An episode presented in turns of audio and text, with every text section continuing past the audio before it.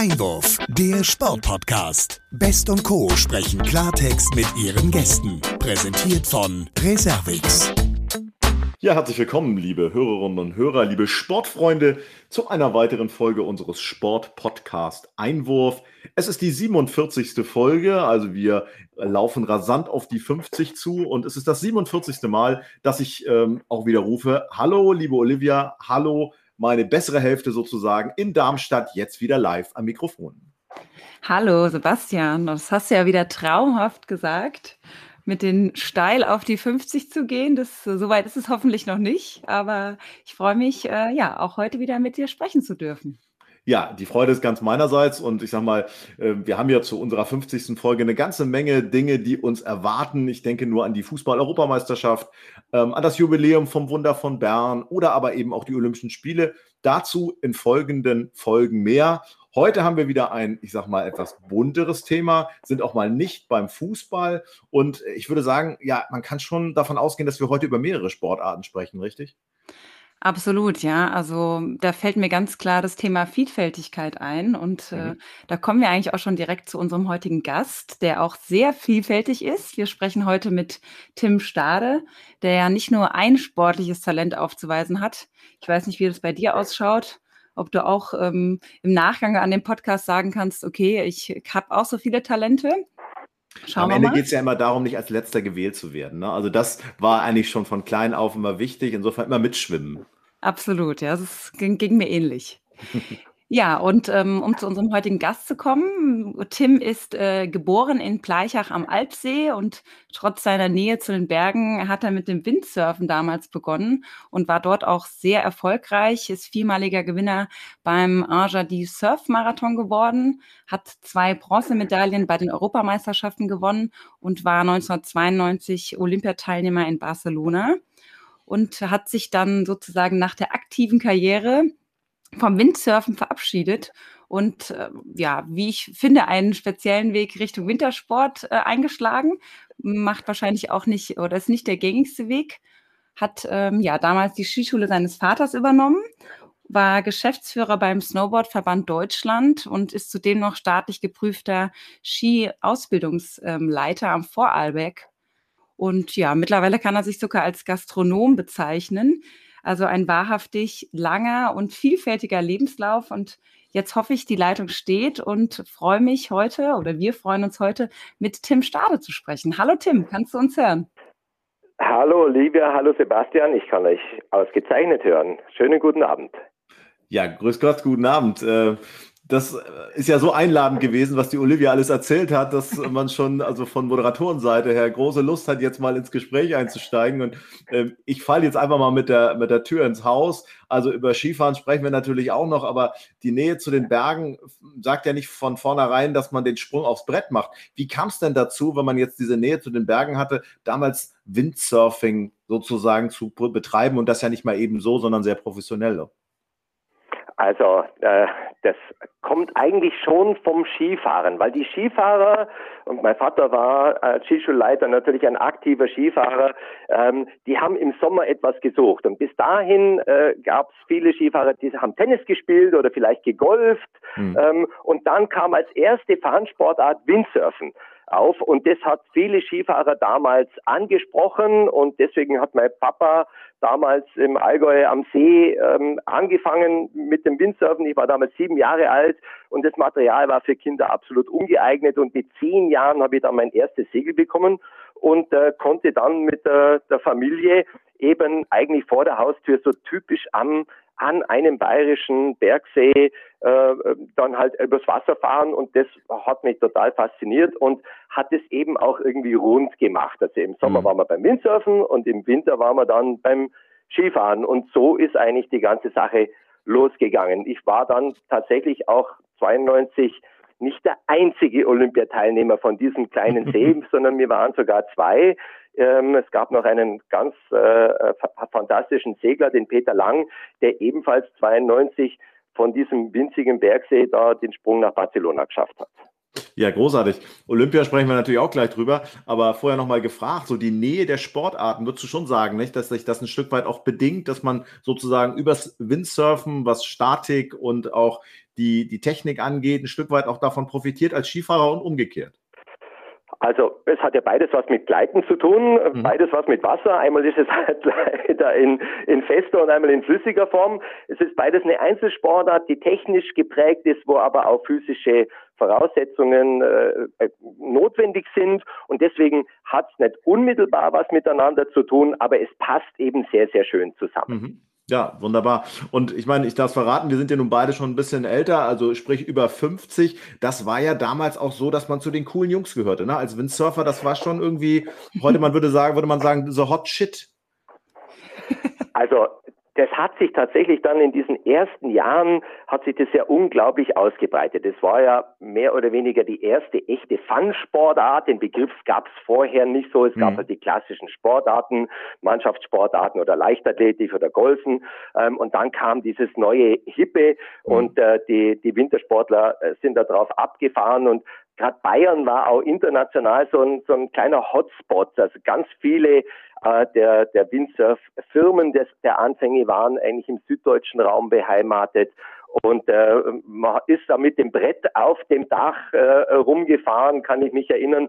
Und das äh, war eigentlich eine ganz, eine ganz eine tolle Szene und man war auch sehr gleich. Also das Material mhm. war noch nicht so unterschiedlich.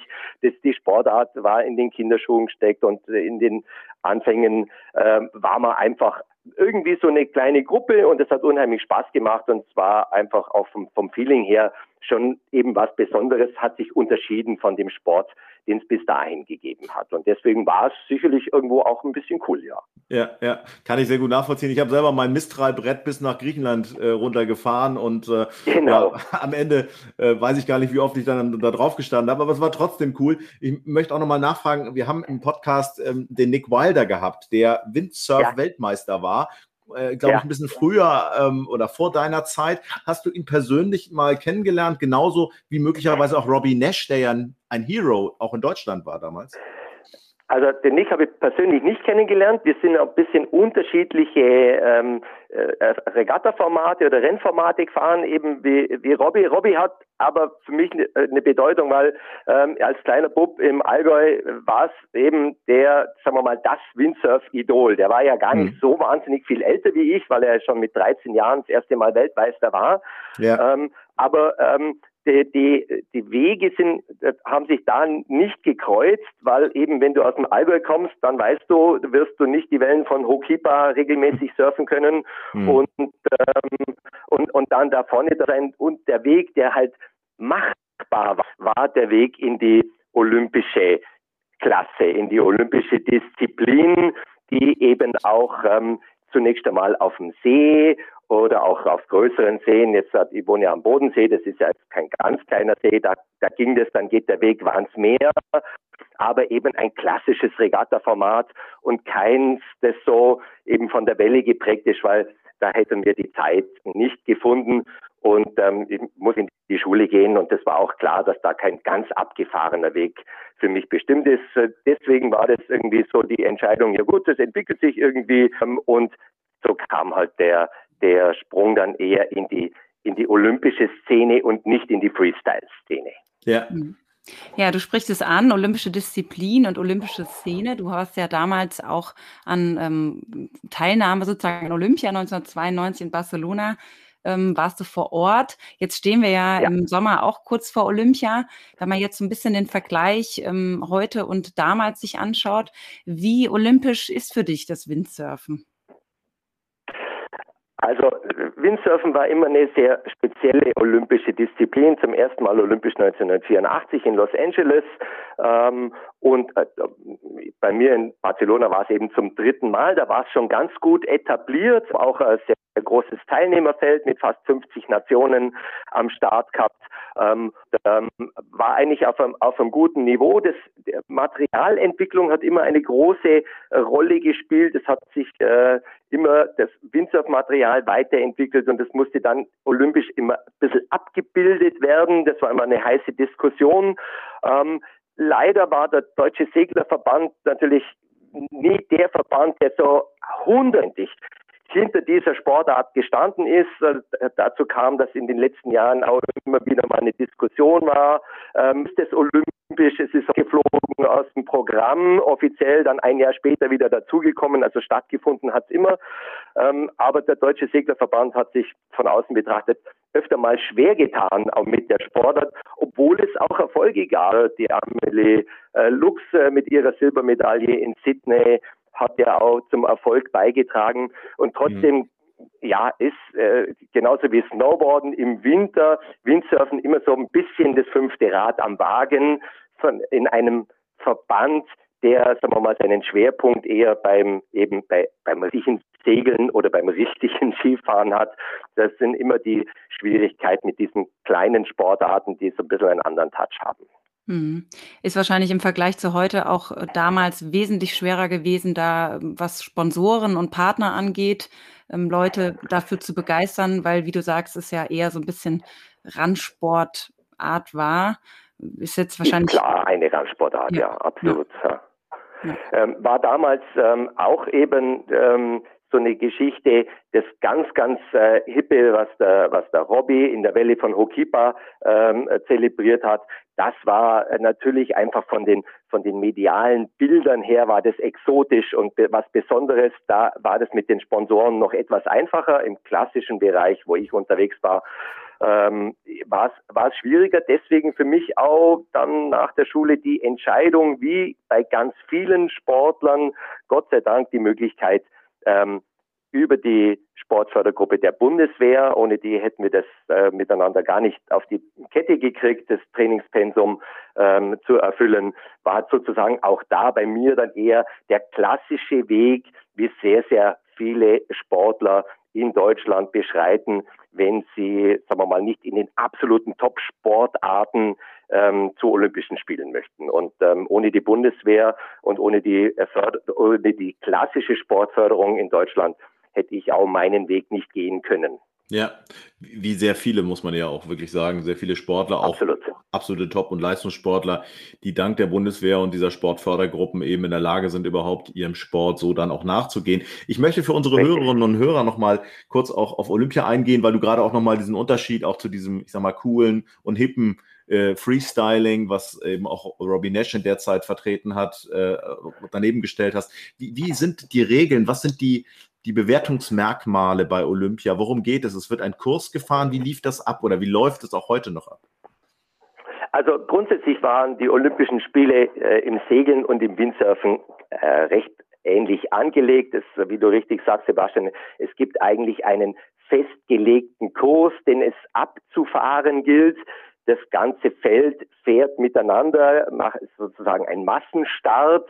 Ähm, und wer als erster diesen Kurs bewältigt hat, der äh, hat eben dieses eine, diese eine Wettfahrt und dieses eine Rennen gewonnen ja. und die Summe von mehreren Wettfahrten ergibt dann zum Schluss einen Sieger, weil die eben die Platzierungen ergeben Punkte und wer zum Schluss in dem Fall die wenigsten Punkte hat, der hat dann die die, äh, die Regatta, Regatta gewonnen. Mhm. Das ist also ein Format, das dem Segeln ganz ähnlich ist ja. und äh, sich natürlich von den Disziplinen etwas unterscheidet, äh, wie im Eiskunstlauf oder eben wie beim Surfen in der Welle, wo es eine Jury gibt, die den, äh, der, sagen wir mal, die technische Performance des Sportlers dann bewertet, ähm, ähnlich auch eben wie beim Zeitlauf, beim Snowboarden, äh, mhm. beim Parallel-Riesenslalom oder eben in der Halfpipe oder im Slopestyle, wo es eine Jury gibt. Und ich war eben in der klassischen Form unterwegs und es ging einfach darum, möglichst schnell und als erster diesen Kurs zu bewältigen.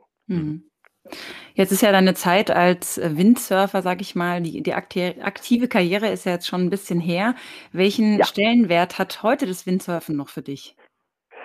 Ich habe ja jetzt beruflich tatsächlich das Glück, ähm, dass ich äh, mein Geschäft unmittelbar am Bodensee direkt am Wasser habe. Der Bodensee ist ja jetzt kein Starkwindrevier per se, ist aber ein recht großer See. Und ab und zu, wie jetzt zum Beispiel in den letzten Wochen, habe ich doch das Glück, dass da dann richtig Wind ist und dann hat es auch sogar eine ganz passable Welle. Und dann gehe ich immerhin noch mit ganz, ganz großer Leidenschaft zum Windsurfen. Das ist immer noch so eigentlich im Herzen meine Sportart Nummer eins. aber von dem, was ich so übers Jahr hin tue, hat dann der Winter natürlich irgendwann einmal beruflich und sportlich den, sagen wir mal, das, den Sommer abgelöst. Und äh, trotzdem, wenn ich da bei mir zu Hause Windsurfen kann, vorgestern war ich zum letzten Mal auf dem Wasser, dann ist es immer was ganz was Tolles und ähm, freue mich, freue mich über jede Stunde, die ich äh, da draußen auf dem Wasser verbringen kann. Ja, wunderbar. Das klingt einladend. Äh, nichtsdestotrotz hast du dann irgendwann, als die Karriere als Windsurfer sozusagen zu Ende ging, ähm, dir ja dann auch überlegt, ja, was mache ich jetzt? Ähm, ich muss ja auch noch was, ich sage das mal ein bisschen ähm, übertrieben, Vernünftiges machen, also mit Perspektive. Ja. Stichwort Berufswunsch. Wie sah denn das aus? Du hast ja gerade schon Einblick gegeben, dank der Bundeswehr gab es natürlich eine starke Förderung, aber wie, wie sah es mit deinem Berufswunsch zu diesem Zeitpunkt aus? Was, was war dein Traum? Also tatsächlich war, gab es keinen Traum, der zunächst weiter wie die Olympischen Spiele ging. Mhm. Ähm, es gab so eine, nur so irgendwie eine große, so, so ein Zielkorridor, ähm, da waren drei Punkte drin. Ähm, ich würde gern zu Olympischen Spielen äh, als Windsurfer kommen. Ähm, ich würde gern, weil das mache ich seit Kind, ähm, irgendwie staatlicher Skilehrer werden. Als Rennläufer geht's nicht mehr, aber die Skischule übernehmen, das wäre Geschichte, also noch staatlicher Skilehrer. Und jetzt habe ich das Abitur gemacht, wahrscheinlich wäre es nicht ganz verkehrt, wenn du auch noch irgendwo ein Studium abschließt. Und ähm, das war mal so vor den Spielen das Einzige, wo, worum es ging. Und so unmittelbar nach den Spielen, ja, was machst du denn jetzt? Ähm, hängst du vier Jahre in der Sportfördergruppe nochmal an.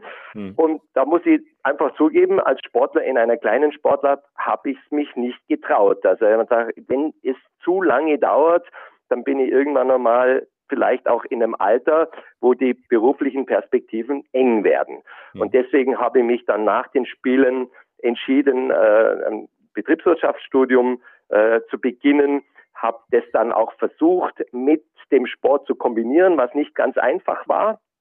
Und ähm, ja, habe dann bis äh, zu den äh, Spielen 96 äh, bis zur Qualifikation für die Spiele in, in, Atlanta das miteinander gemacht, sowohl Studium als auch ähm, als auch den Sport weitergemacht. Mhm. Habe dann die Qualifikation für Atlanta nicht geschafft. Man muss dazu sagen, es kommt nur ein Windsurfer pro Nation immer hin. Also ähm, da ist die Auswahl ist eng und äh, mein damaliger äh, Freund und Konkurrent äh, Matthias Bornhäuser ähm, war dann etwas stärker und ist dann äh, berechtigterweise äh, nach, nach Atlanta gefahren und damit war dann die aktive Windsurf-Karriere zu Ende und habe dann aber in der Zeit auch meinen staatlichen Skilehrer abgeschlossen und habe dann auch das Studium irgendwann abgeschlossen. Mhm. Und ja, damit war ich dann wieder in einem sozusagen im Spiel und es gab neue Optionen und ähm, dann ist halt so die Frage, was tust du? Und es wollte immer irgendwie das, was ich gelernt hatte, also Sport gelernt hatte, auch irgendwie verbinden dann in meinem Beruf. Hm.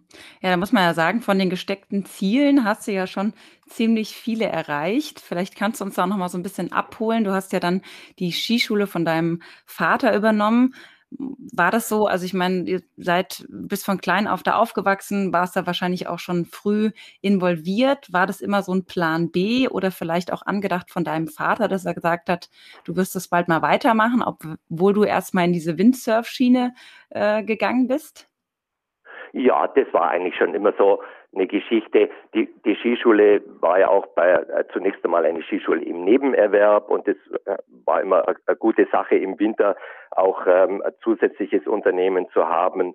Ähm, davon hat die Familie auch größtenteils natürlich, ich will nicht sagen, nicht ausschließlich gelebt, aber das hat, haben wir natürlich sehr stark davon profitiert und das war immer auch ein Wunsch, dass das, dass das weitergeht ähm, und war aber auch nie das Einzige. Also dass sie dann sagen, okay, jetzt switchen wir auf den Winter und machen im Winter nur Skischule und im Sommer sozusagen klassisch dann eine Surfschule. Das habe ich mir tatsächlich auch nicht vorstellen können. Ich habe immer gedacht, es muss noch ein bisschen du musst dir mehr Optionen erarbeiten und habe mhm. mich deswegen auch einfach bewusst für das Betriebswirtschaftsstudium entschieden, weil ähm, ich zwar absolut leidenschaftslos Betriebswirtschaft studiert habe, aber mit dem Wissen, dass man damit wahrscheinlich in der Kombination doch relativ viel anfangen kann. Und das hat sich dann nachträglich ja auch ganz gut bewährt, muss man sagen. Absolut, ja. Bist ja dann Geschäftsführer vom Deutschen Snowboardverband geworden. Mhm. Und ähm, hast dann im Anschluss noch die, den Ausbildungs- oder bis zum Ausbildungsleiter geworden. Also man muss sagen, ist ja eigentlich ein roter Faden im Lebenslauf. Irgendwie dann schon, auch wenn es ähm, zunächst einmal nicht so ausschaut, so Sommer, Winter und ähm, verschiedene Sportarten und ähm, Sport oder auch BWL und so, das, das sieht zunächst einmal wild aus, aber irgendwo gibt es dann doch eben einen roten Faden, dass man sagt, man versucht Dinge miteinander zu kombinieren, die sich gut kombinieren lassen. Ohne ein betriebswirtschaftliches Studium hätte ich nicht Geschäftsführer und Sportdirektor von einem ähm, nationalen Verband werden können. Man muss ja dazu sagen, äh, Snowboarden ist mit fünf olympischen Disziplinen ja jetzt keine ganz kleine Sportart mehr. Mhm. Ähm, und wir haben äh, Anfang der 2000er Jahre versucht, äh, die, diese Sportart in einem eigenen Verband zu etablieren, was uns auch ganz gut gelungen ist. Ähm, und auch da war aber wiederum das gleiche Thema. Da gab es eben die hippie und coole Freestyle-Szene und es gab die olympische Szene mit, auch mit klassischen Disziplinen. Und da konnte ich auch eben von meiner Erfahrung ähm, im, im Windsurfen wieder profitieren, konnte auch eben nachvollziehen, wie es den Sportlern geht in so einer, in so einer Sportart, die jetzt nicht ganz im Fokus steht und konnte den Verband als gelernter Betriebswirt eben auch wirtschaftlich soweit im, unter Kontrolle halten.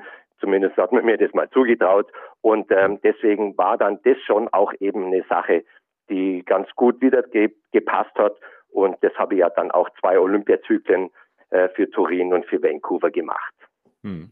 Und auf der anderen Seite kannst du auf 40 Jahre Skischule zurückblicken. Das ist ja nun auch schon eine geraume Zeit, mehr als 40 Jahre und letztlich, ähm, und das wird unsere Hörerinnen und Hörer auch interessieren, ja auch eine Zeit, in der sich im Skisport, auch in den Skischulen viel verändert hat. Das fängt an äh, mit Techniken, geht weiter mit Materialien. Was ich aber gerne auch nochmal herausarbeiten möchte und vielleicht kannst du uns da mal auch einen Eindruck geben, wie sich das für dich so entwickelt hat und dargestellt hat, gerade auch äh, mit jungen Menschen, mit Kindern. Es wird immer darüber gesprochen, gesprochen, dass äh, der Bewegungsmangel einfach auch Einzug gehalten hat. Es wird weniger sich bewegt. Äh, motorische Fähigkeiten von Kindern nehmen ab. Stellst du das oder stellt ihr das auch in der Skischule fest? Wie hat sich das entwickelt über die letzten Jahre und Jahrzehnte? Also in dem Feld ist mein Eindruck, dass vor allen Dingen auch die Schere auseinandergeht. Es gibt ähm, gerade im Wintersport, das ja jetzt auch nicht, muss man zugeben, ähm, für viele Leute nicht gerade die allerbilligste Sportart ist. Das äh, Skifahren mhm. und Snowboardfahren zu gehen, äh, kostet Geld. Äh, das können sich natürlich auch äh, Leute leisten, die, äh, die wirtschaftlich gut situiert sind und die äh, diese Familien, die investieren oft auch sehr viel in die Entwicklung ihrer Kinder. Das heißt, wir sehen dort auch fantastische äh, entwickelte Kinder sowohl im äh, persönlichen Bereich wie auch im motorischen Bereich. Und mhm. auf der anderen Seite sehen wir eben Kinder, wo sehr stark die motorische Ausbildung gelitten hat oder wo die einfach große, Defi große Defizite haben. Und das ist, ähm, glaube ich, ein Phänomen, schätze ich, das, das kann man öfter äh, beobachten oder ich denke, dass diese meine Beobachtung von anderen bestätigt wird. Und mhm. ich kann mir vorstellen, dass das auch in den Schulen ähm, äh, für die Sportlehrer ein großes Problem ist, wenn der Unterschied äh, zwischen den sportlich gebildeten oder entwickelten Kindern und den äh, äh, Kindern, die natürlich auch äh, motorisch und, und äh, physisch Probleme haben, wenn der immer größer wird. Wie möchtest ja. du diese Kinder gemeinsam beim Sport begeistern, ohne dass dem einen langweilig ist und der andere permanent überfordert, ist, glaube ich, für, äh, für, die, für alle, die am Sport und an der Entwicklung von äh, Kindern im Sport beteiligt sind, eine große Herausforderung. Absolut. Und dann kommt ja noch hinzu, und das ist dann wieder so ein klimatisches Thema, dass die Winter natürlich auch passen müssen. Wie war das in den letzten zehn Jahren? Haben sich die Winter konstant oder eher nach unten oder nach oben entwickelt? Wie, wie waren so die Verhältnisse? Also, ähm, was wir sagen können, dass wir ab einer bestimmten Höhenlage keine signifikante Verringerung der äh, Liftöffnungstage haben. Also wir mhm. haben, ähm, sagen wir mal, ab 1200 Meter aufwärts, ähm, insbesondere dann natürlich auch noch mit der Unterstützung vom äh, Maschinenschnee, haben wir eine sehr äh, konstante äh, Situation, auf das der Tourismus auch noch aufbaut. In den tieferen Lagen, insbesondere da, wo der Maschinenschnee fehlt oder wo es einfach noch kleine Skigebiete gibt, die, mhm. äh, die, die äh, kein, kein Kunstschnitt zur Verfügung haben. Dort haben wir sehr, sehr wechselnde Bedingungen, ähm, wo wir eben merken, okay, da gibt es dann Winter, die fallen nahezu komplett aus und mhm. dann gibt es wieder Winter, da, äh, da, da weißt du gar nicht, wohin mit dem Schnee. Und mhm. mit dieser Unsicherheit müssen alle, müssen alle umgehen, die nicht auf einer Höhenlage sind, wo man von konstant guten Bedingungen ausgehen kann. Und das ist nicht ganz einfach. Ähm, und wir sehen eben im Winter einerseits große Investitionen von großen Skigebieten, von großen Gesellschaften in den Tourismus, in die Entwicklung der Gebiete und sehen auf der anderen Seite äh, bei kleinen Gebieten oder bei einzelnen Liften äh, äh, eher ein Sterben und mhm. äh, das tut ein bisschen weh, weil dadurch die ganze Situation oder die ganze Wintersportstruktur sich, sich verändert und ähm, wird dadurch leider aber auch e etwas exklusiver, weil äh, es für den Gast dann immer teurer wird, in diesen top entwickelten Skigebieten eben da eine Woche Skifahren zu gehen. Ja. Mhm. Ja, von einer konstanten Situation kann man natürlich jetzt gerade im im letzten Jahr nicht sprechen. Wir haben in der Vergangenheit ja. auch in einem Podcast mit Michaela Gerg gesprochen, die ja auch eine ja. Skischule besitzt und sie hat uns so ein bisschen ja. von Corona und auch der aktuellen Situation erzählt. Wie schwer war der letzte Winter für euch? Also der letzte Winter war natürlich eine absolute Katastrophe. Ich habe meine Skischule in Österreich. In Österreich war die Situation so, dass ja ging auch ja durch die deutschen Medien sehr stark, dass die Lifte geöffnet haben. Ähm, mhm. und trotzdem waren die meisten Skischulen äh, in Vorarlberg, wo ich jetzt beheimatet bin, geschlossen, weil die Skischulen leben vom Tourismus und nicht vom einheimischen Gast. Und deswegen waren insbesondere auch die großen Skischulen, äh, die natürlich auf den, auf den touristischen Gast fokussiert sind. Ich sage jetzt mal Lech und Zürs, aber auch meine kleine Skischule, die eben auch vom, vom, vom auswärtigen Gast zu 95 ähm, Prozent lebt, die waren in großen Schwierigkeiten. Das heißt, wir haben mal versucht, im Januar, äh, im Dezember und Januar noch ein kleines Programm anzubieten und haben es dann tatsächlich Ende Januar dann ganz eingestellt, weil es wirtschaftlich einfach gar keinen gar keinen Sinn gemacht hat. Und ähm, die Einheimischen haben sich in Österreich natürlich über leere Pisten gefreut. So was werden die gar nie mehr, nie mehr erleben, dass man so Skifahren kann. ähm, und auf der anderen Seite war es wirtschaftlich natürlich ähm, ein ganz ein großes Desaster, muss mhm. man sagen, ja. Waren es denn wirklich nur Einheimische? Man hat ja immer mal gehört und gesehen, auch dass der ein oder andere sich dann doch auf den Weg gemacht hat, verbotenerweise. Kannst du das bestätigen? Ja, da äh, hat es natürlich den einen oder anderen gegeben, der rübergesneakt ist, aber der hat natürlich die Wirtschaft, das hat die wirtschaftliche Situation äh, nicht nicht beeinflusst. Ähm, äh, ja, die, sagen wir mal, über kleine Grenzübergänge ist man gerne mal rübergekommen, aber die, äh, die aller, allermeisten haben äh, sich ja an, an die, äh, an die Regelungen, Regelungen ja. gehalten. Und da muss ich natürlich sagen, meine eigene Familie, wir leben eben hier herüben in Lindau und ich fahre im Winter eben nach Vorarlberg rüber über die Grenze. Ich war Skifahren und meine Kinder waren nicht einen einzigen Tag Skifahren. Hm, ja. Stichwort Lindau. Ich meine, am Ende muss man ja sagen, wenn man mit dir Skilaufen geht, dann muss man unbedingt auf dem Rückweg im Strandcafé Lindenhof Station machen, oder? Ja, also es gibt tatsächlich im Frühjahr manchmal so eine kurze Zeit, wo wir sowohl als auch beide Unternehmen äh, parallel am Start haben, so um die Osterzeit rum. Ähm, aber eigentlich waren es immer zwei Säulen, die mhm. ähm, in zwei in zwei Saisonen äh, gelaufen sind.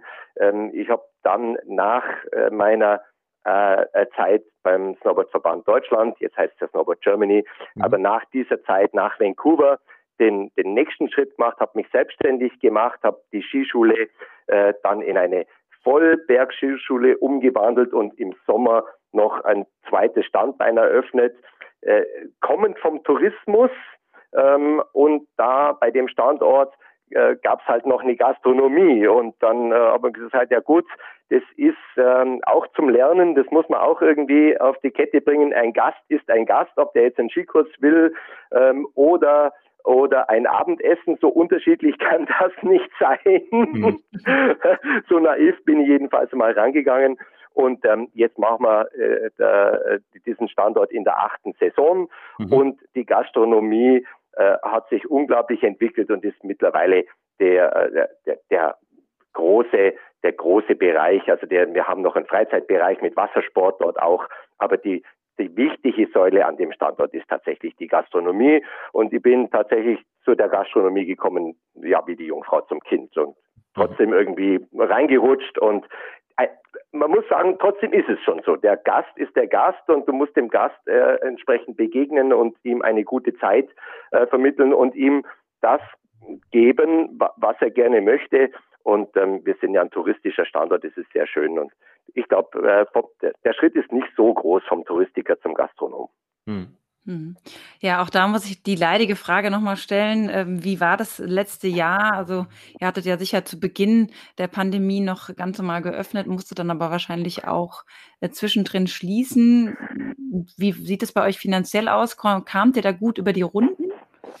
Also, ähm, die große Herausforderung war die Unsicherheit. Also zunächst, als dann 2020 ähm, der, der große äh, Lockdown äh, war, konnten wir natürlich nicht öffnen. Und ähm, wir haben abgewartet.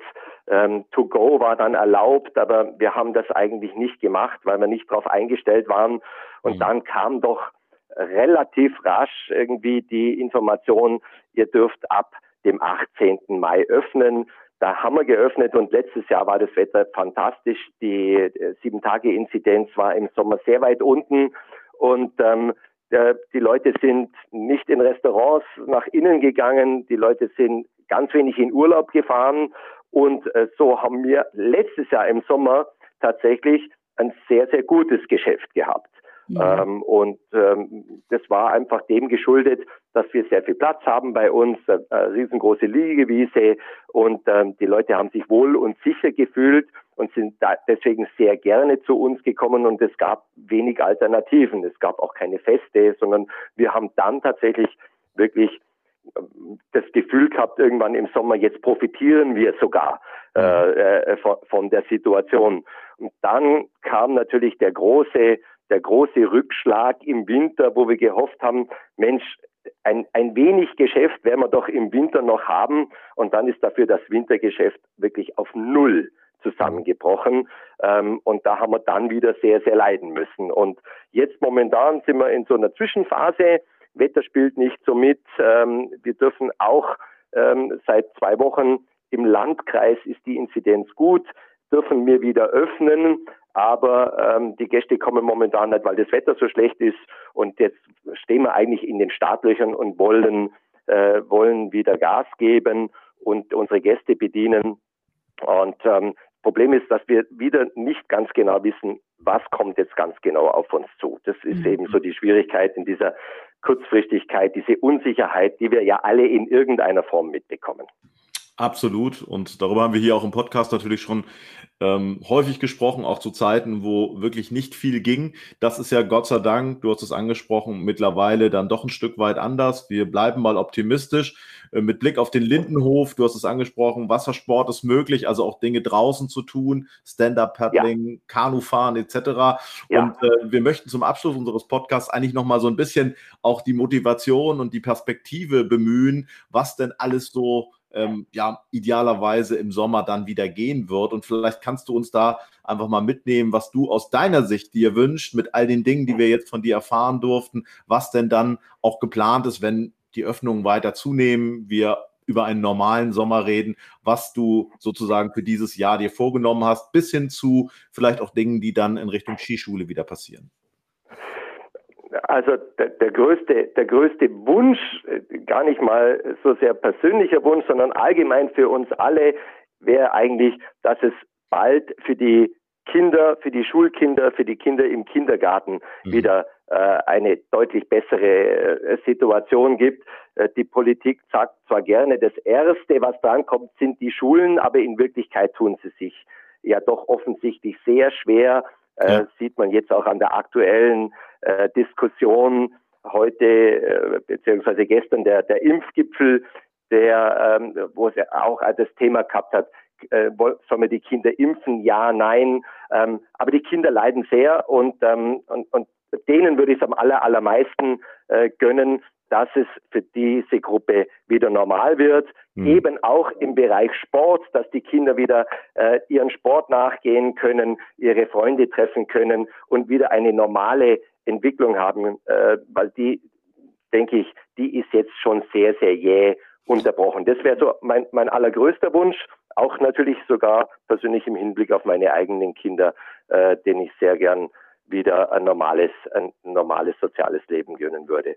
Für mich persönlich ähm, glaube ich, sind wir insgesamt in einer recht guten Situation, weil wir doch die Hoffnung haben, dass es so ähnlich wie im letzten Jahr im Sommer eine stabile Situation gibt mit niedrigen Inzidenzen, wo äh, in einem äh, Ort wie Lindau, der touristisch gut erschlossen ist, der nicht so weit weg ist, ähm, äh, wo wir eigentlich vom Tourismus, äh, sagen wir mal, in einer guten Position sind, wo wir äh, gute und sichere Urlaub anbieten können auf einem guten Qualitätsniveau. Ich mhm. denke, da ähm, sind, wir, sind wir in einer wirklich komfortablen Lage. Schwierig wird es, wenn ihr an den nächsten Winter denkt, da wissen es wir immer noch nicht ganz genau. Äh, Stichwort digitaler Impfpass äh, wird Reisen im Winter mit hoffentlich einem digitalen Impfpass möglich sein, wo wir uns ja doch viel mehr drinnen aufhalten. Ähm, wie gibt es dort im Herbst wieder einen Rückschlag? Ja, nein. Das ist momentan sehr, sehr schwer abzusehen. Die mhm. Hoffnung ist natürlich, dass äh, das Impfen gut funktioniert und dass wir im Winter nicht mehr so einen Rückschlag erleiden wie, wie beim letzten, wie im letzten Jahr ähm, weil das würde dann auch viele Unternehmen in der Wintersportbranche ähm, sicherlich für unlösbare Herausforderungen stellen, weil ähm, zwei Jahre ohne Umsatz hm. ist auch bei den staatlichen Hilfen dann sehr schwer zu verkraften. Ja, mhm. absolut.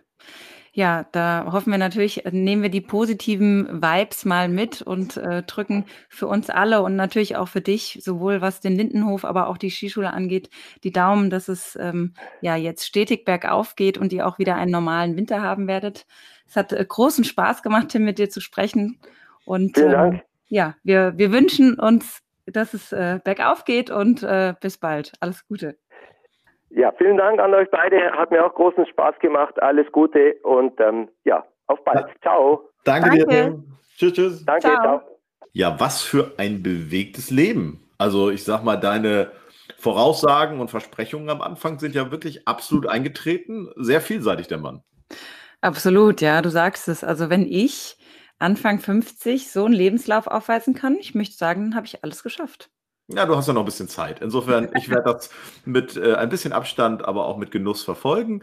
Äh, vorher sollten wir vielleicht nochmal über unsere Kanäle sprechen. Ähm, Social Media, unseres, äh, unsere Plattform für den Podcast, die ja nach wie vor sich Beliebtheit erfreut. Wenn ich sage großer Beliebtheit, ein paar Likes und ein paar neue Menschen, die wir dazu gewinnen können, schon noch dazukommen, oder? Ja, natürlich, immer. Also wir freuen uns über jeden Like und über jeden Kommentar von euch und abonniert uns auch gerne auf den Kanälen, auf denen ihr uns hört, sei es Spotify, dieser Apple Podcast, da gibt's ja heutzutage alles Mögliche. Da kann ich dann noch bis morgen weiter erzählen. Und äh, wir freuen uns, äh, von euch Rückmeldung zu bekommen, sei es positiv und negativ, Sebastian, denn wir sind da ja nicht so. Absolut. Wir sollten vielleicht noch erwähnen, dass diese Social Media Kanäle, ich bin ja schon über 50, für mich ist Social Media ja immer so ein bisschen, äh, ich sag mal, ne, aus der neuen Welt. Ähm, die werden betreut von keinem geringeren als Emre Can. Also nicht der Emre Can aus Dortmund, aber er heißt eben auch Emre Can. Und äh, insofern freut er sich auch, wenn wir ordentlich Traffic haben. Absolut, ja. Wir haben da auf jeden Fall ein kleines Team im Hintergrund, was sich da sehr bemüht. An dieser Stelle auch nochmal großen Dank an, an die Beteiligten. Und ja, ich würde sagen, für heute haben wir es äh, gut über die Bühne gebracht. Absolut. Und wir sehen uns spätestens in der nächsten Woche mit der nächsten Folge. Ja, so machen wir es bei hoffentlich besserem Wetter. Genau so. Tschüss, Olivia. Tschüss, mach's gut. Du auch.